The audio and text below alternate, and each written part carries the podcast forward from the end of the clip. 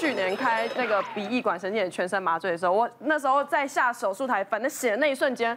我完全没讲任何话。那时候我虽然很晕，但是我一直告诉自己说，千万不要讲话，千万不要讲话，千万不要讲话。因为我觉得知道自己酒品不好，因为之前已经有前车之鉴，我好怕自己在乱讲话。我自己就告诉你，千万不要讲话，只是鼻子很痛，千万不要讲话。我问你，你酒量好不好嘛？我酒量不算好哎。你有没有酒？你没？你有没有酒酒后就是有一些失控的？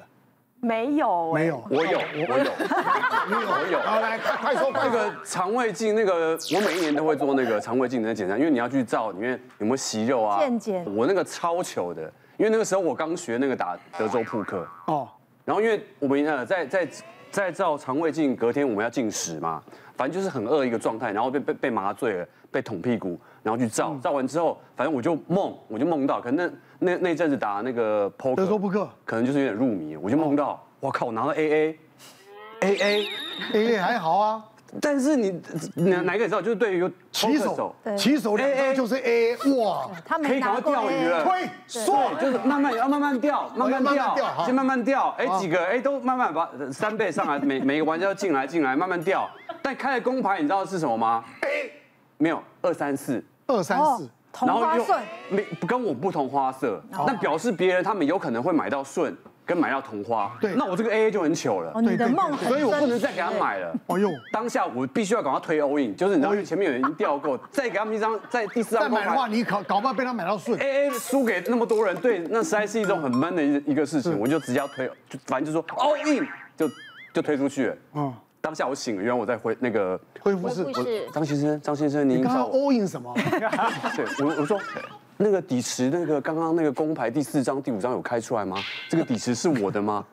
你懂我意思吗？哇塞！还在问医生，梦还没大概是这样的一个状况，这么严重啊！麻醉完之后，你知道吗？就是你知道，通常有一些梦啊什么，就是很结果底盘开了没有？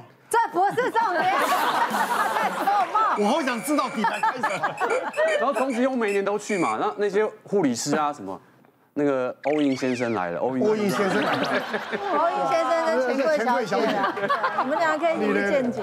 其实像这类型的病人，他常常都会反复出现在同一个固定的地方嘛。那像我手上也有这一类型的病人。嗯，那今天这个题目是说，医生会不会告知病人你有这个情况？对，我会告知他。哦，好。那像我手上有一个结石的病人，那结石就是常常反反复复发作。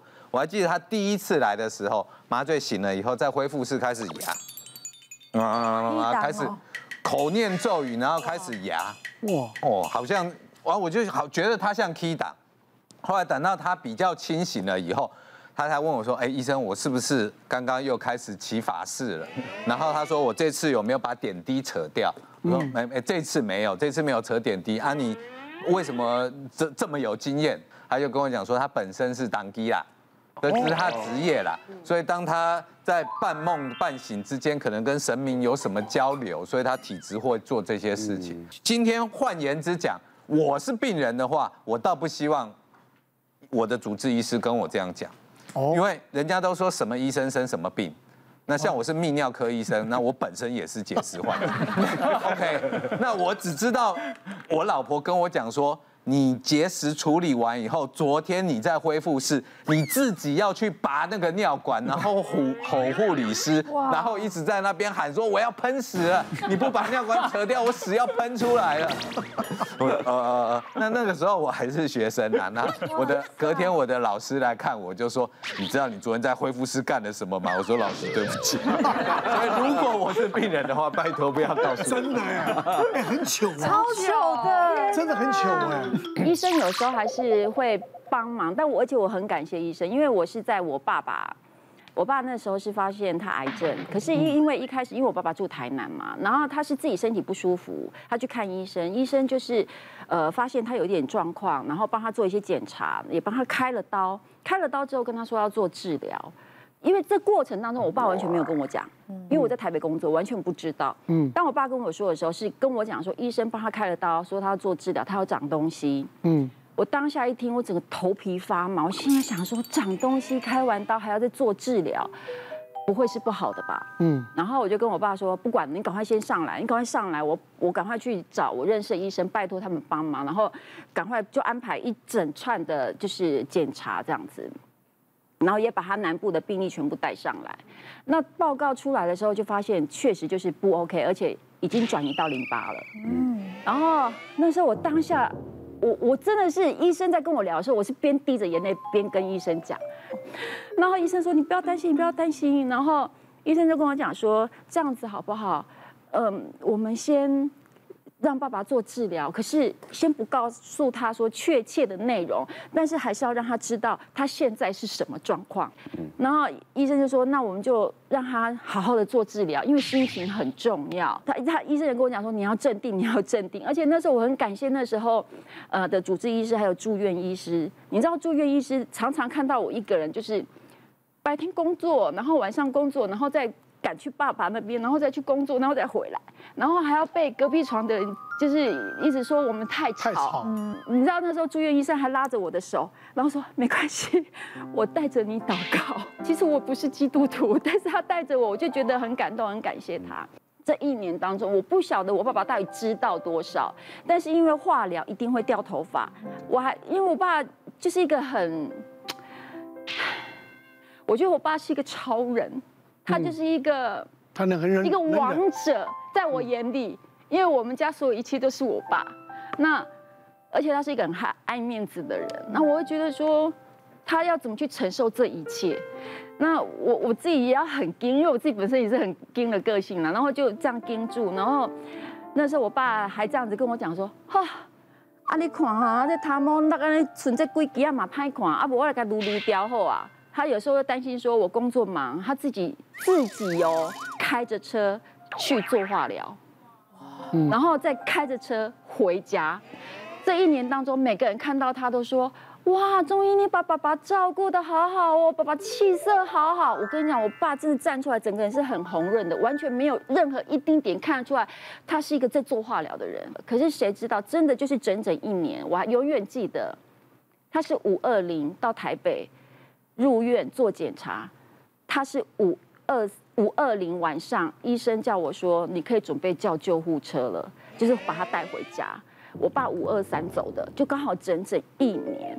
嗯，然后是在最后那一周就急转直下，突然一周哦，就是完完全全是那种，他会大小便失禁了，然后他不能说话了，他说话是不清不楚的。然后就感觉他好像看到很多不同时空的人，他一直在跟对着天花板讲话，他手一直在感觉好像要要拥抱人，然后他连握一支笔完全都握不住。五二零那天，我们叫救护车回台南，然后我爸又坚持不回家，所以就拜托我表妹，就是安排一个，因为我表妹是我护理人员，就安排一个病床给他。他最后真的是在那里，医生要我签放弃急救同意书，我说我真的没有办法签。他说医生就这样很语重心长的跟我讲，他说你想想看，现在爸爸心跳到两百多，这个可能就是你跑操场跑十几圈之后的心跳，你知道这对他来讲有多痛苦，有多为难吗？你真的不能让爸爸这样心痛苦下去了，而且。到最后，我爸抽台的时候是抽出血，嗯，我才，我才真的就是边滴着泪边签放弃急救同意书，嗯，然后后来是我表妹跟医生就是把关这样子，嗯，这个人生啊，生老病死是必然的啦，嗯，哦，医生会配合这样一个善意的谎言吗？来，我们请举牌，哎呦。三圈一插，交代病情，我知道大家像刚刚乃哥讲，就是我们到底要考量说，到底是病人希不希望知道，还是需不需要知道了。我们现在有个叫做病人自主权利了哈，其实真的是越来越这个意识越来越抬头。其实我们有统计，其实大概八成到九成的患者，其实自己真的是很希望自己清楚知道的。嗯，那我的我一个状况是这样，像我之前我们呃也接过这种任务，就是有一个六十岁的一个一个大姐哈，她最近常咳嗽。慢性的这样咳嗽，可有一天他突然一咳，咳到两只脚都无力站不住了，怎么会咳到咳成这样？就赶快他先生就带他来急诊，那急诊医师就赶快做一系列检查，一发现不对劲哦，他这个不是单纯的咳嗽跟下肢无力，他肺部有一颗肿瘤，肋膜也积水。那甚至骨头有点转移了。急诊医师觉得不妙，怎么那么重的病？那这时候家属已经赶到现场，就两个女儿就过来，就赶快跟急诊医师这样，就是暗示明示，然后使眼色，就是说不要跟妈妈讲，不要跟妈妈讲。那主治医师就是那个急诊医师跟他说：“你们都了解是不是？”他说：“他们他们知道，可是妈妈不知道。”他说：“好吧。”那急诊医师说：“那我们就先住院，然后之后怎么样，你们再讨论。”那到病房之后就会 pass 给我们会诊。我们那时候是我我以前当过安宁的医师了，就安宁缓和医疗小组，我们就过去。那这个时候我们通常是会先跟家属做个讨论，就我们先开个家庭会议，就我们取得一个共识，就你们觉得重要的关系人都来，女儿来，媳妇那个女婿来，那我们讨论一下。我跟他讲说，其实你们我知道你们都是基于保护他啦，可是我就跟他讲说。我们告知他，其实不是说一定要好像吓唬他、恐吓他，我们也可以给患者一个一个一个一个机会，说阿姨，如果说你想要想了解你这次生病怎么啦，如果阿姨说不要告诉我，没关系，你们就治疗就好了，那我们也可以选择不告诉啊。那我跟他讲说，那如果阿姨觉得说你们都骗我说只是一般咳嗽、一般肺炎，那一般的退化性关节炎，你们都没有告诉他，如果两个月、三个月之后，整个状况变得很差很差的时候，他自己会很害怕，你等于是把患者推向一个很未知、很恐惧的一个状况。那我就说。你们决定怎么样？后来他们家属同意说，已经到这个节骨眼了哈，他们必须要跟妈妈讲。那我们就带两个女儿跟护理师就到病房，我就先跟阿姨自我介绍说，我是某某医师，然后我们来关心你的状况。他就说，阿姨，你知道自己这次生生什么病，或什么住院？他突然回答我一句话说，我猜是肿瘤啦。我说啊，你怎么会这样猜？我而且我猜应该有长大了。那我们他一讲的时候，他两个女儿也吓一跳。他说，妈，你怎么会这样猜？他说。上次检查的时候，那个气氛难道我不知道吗？然后医生又突然把家属叫进来解释，那你们那个气氛，后来那个感觉，我大概心里都知道。我想说，你们不跟我提，我也就不去讲这个事情。那看什么治疗？所以这几个月虽然没有进行治疗，可他知道那个状况不对劲，他知道不对劲。那我就跟他讲说，既然这样，你们也都了解说，其实这个是瞒不住的了。他自己的身体自己最清楚。